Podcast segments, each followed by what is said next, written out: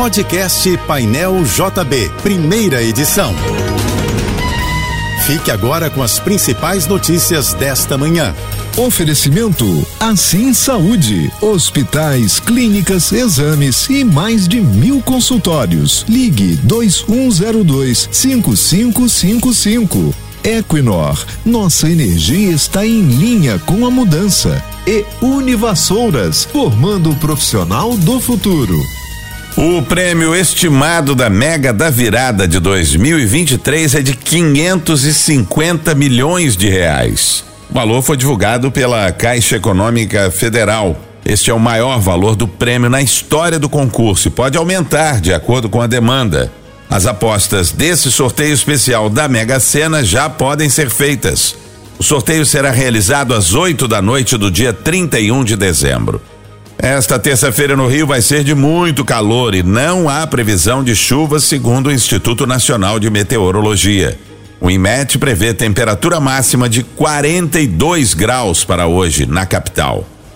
A média de dias em que o território brasileiro passou registrando ondas de calor aumentou de 7 para 52 por ano nas últimas três décadas. É o que mostra um novo estudo do Instituto Nacional de Pesquisas Espaciais. O trabalho define ondas de calor como um mínimo de seis dias consecutivos em que a temperatura máxima supera um limiar de 10% do que é considerado extremo, comparado ao período de referência entre 1961 e 1990. Enquanto o período de referência exibiu uma média de sete dias com ondas de calor para o território nacional, o valor subiu para 20 dias na década de 90, depois para 40 na década de 2000 e bateu os 52 dias na última década. Os números ainda não incluem os recordes deste ano.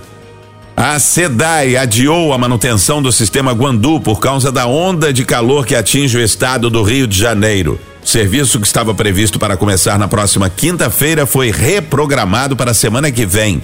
Agora a manutenção está prevista para acontecer entre as quatro da madrugada de quinta-feira, dia 23, e as quatro da madrugada da sexta-feira, 24. O trabalho faz parte da preparação para o verão, mas com as altas temperaturas previstas para os próximos dias, a SEDAI decidiu priorizar a produção contínua de água. O sistema Guandu abastece mais de 10 milhões de pessoas na cidade do Rio de Janeiro e na Baixada Fluminense.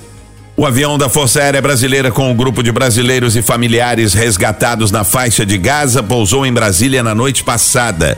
A aeronave da FAB trouxe 22 brasileiros e 10 palestinos, sendo que três são parentes de primeiro grau de brasileiros e sete são portadores do Registro Nacional de Migração, que devem receber status de refugiados grupo foi recebido por autoridades na base aérea de Brasília, entre elas o presidente Luiz Inácio Lula da Silva.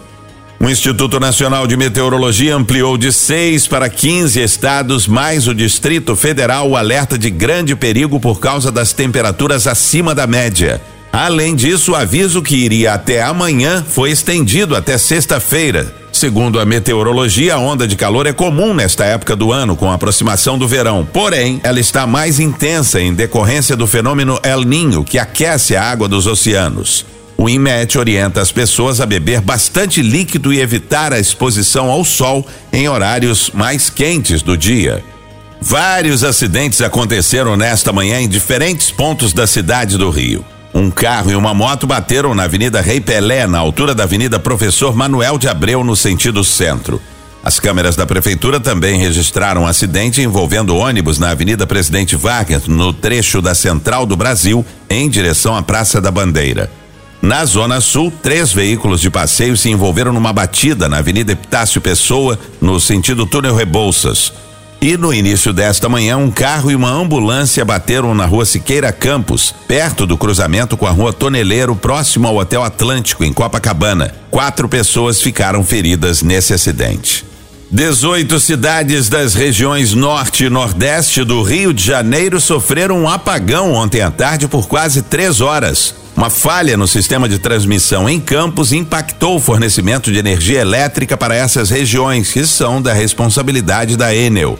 A informação foi confirmada por Furnas, subsidiária da Eletrobras. De acordo com a Enel, o problema foi resolvido e a distribuição de luz foi normalizada por volta das sete da noite. E também houve falha na distribuição de energia ontem à noite em alguns pontos da capital fluminense, como Rocinha, Olaria, Ramos e Ilha do Governador. A falta de luz nessas localidades durou cerca de uma hora. O gabarito oficial e os cadernos de questões do Enem 2023 serão disponibilizados logo mais às sete da noite no portal do INEP. O edital do exame previa a divulgação dos gabaritos até 24 de novembro, mas o ministro da Educação, Camilo Santana, e o presidente do INEP, Manuel Palácios, decidiram antecipar a divulgação. A Organização Mundial de Fotografia, sediada em Londres, anunciou que vai homenagear no ano que vem Sebastião Salgado, de 79 anos. O brasileiro receberá o prêmio Contribuição de Destaque à Fotografia, que é dado a uma pessoa ou grupo que teve influência significativa no campo fotográfico. A organização classifica Salgado como um ícone do fotojornalismo contemporâneo. O celebrado fotógrafo será o segundo latino-americano a receber essa homenagem após a mexicana Graciela Iturbide em 2021 e o 16 sexto vencedor desde a criação do prêmio em 2008. A Academia Militar das Agulhas Negras, em Resende, no Rio de Janeiro, instaurou um inquérito policial militar para apurar o roubo de um fuzil de um soldado que estava de serviço no batalhão de comando da AMAN na madrugada de domingo. O inquérito foi aberto para apurar as circunstâncias do crime e identificar os envolvidos. Os militares do batalhão estão aquartelados, ou seja, não podem sair das dependências do batalhão por questões de segurança e como forma de apoio às investigações em curso. A AMAN não informou quantos militares estão no local. Você ouviu o podcast Painel JB, primeira edição.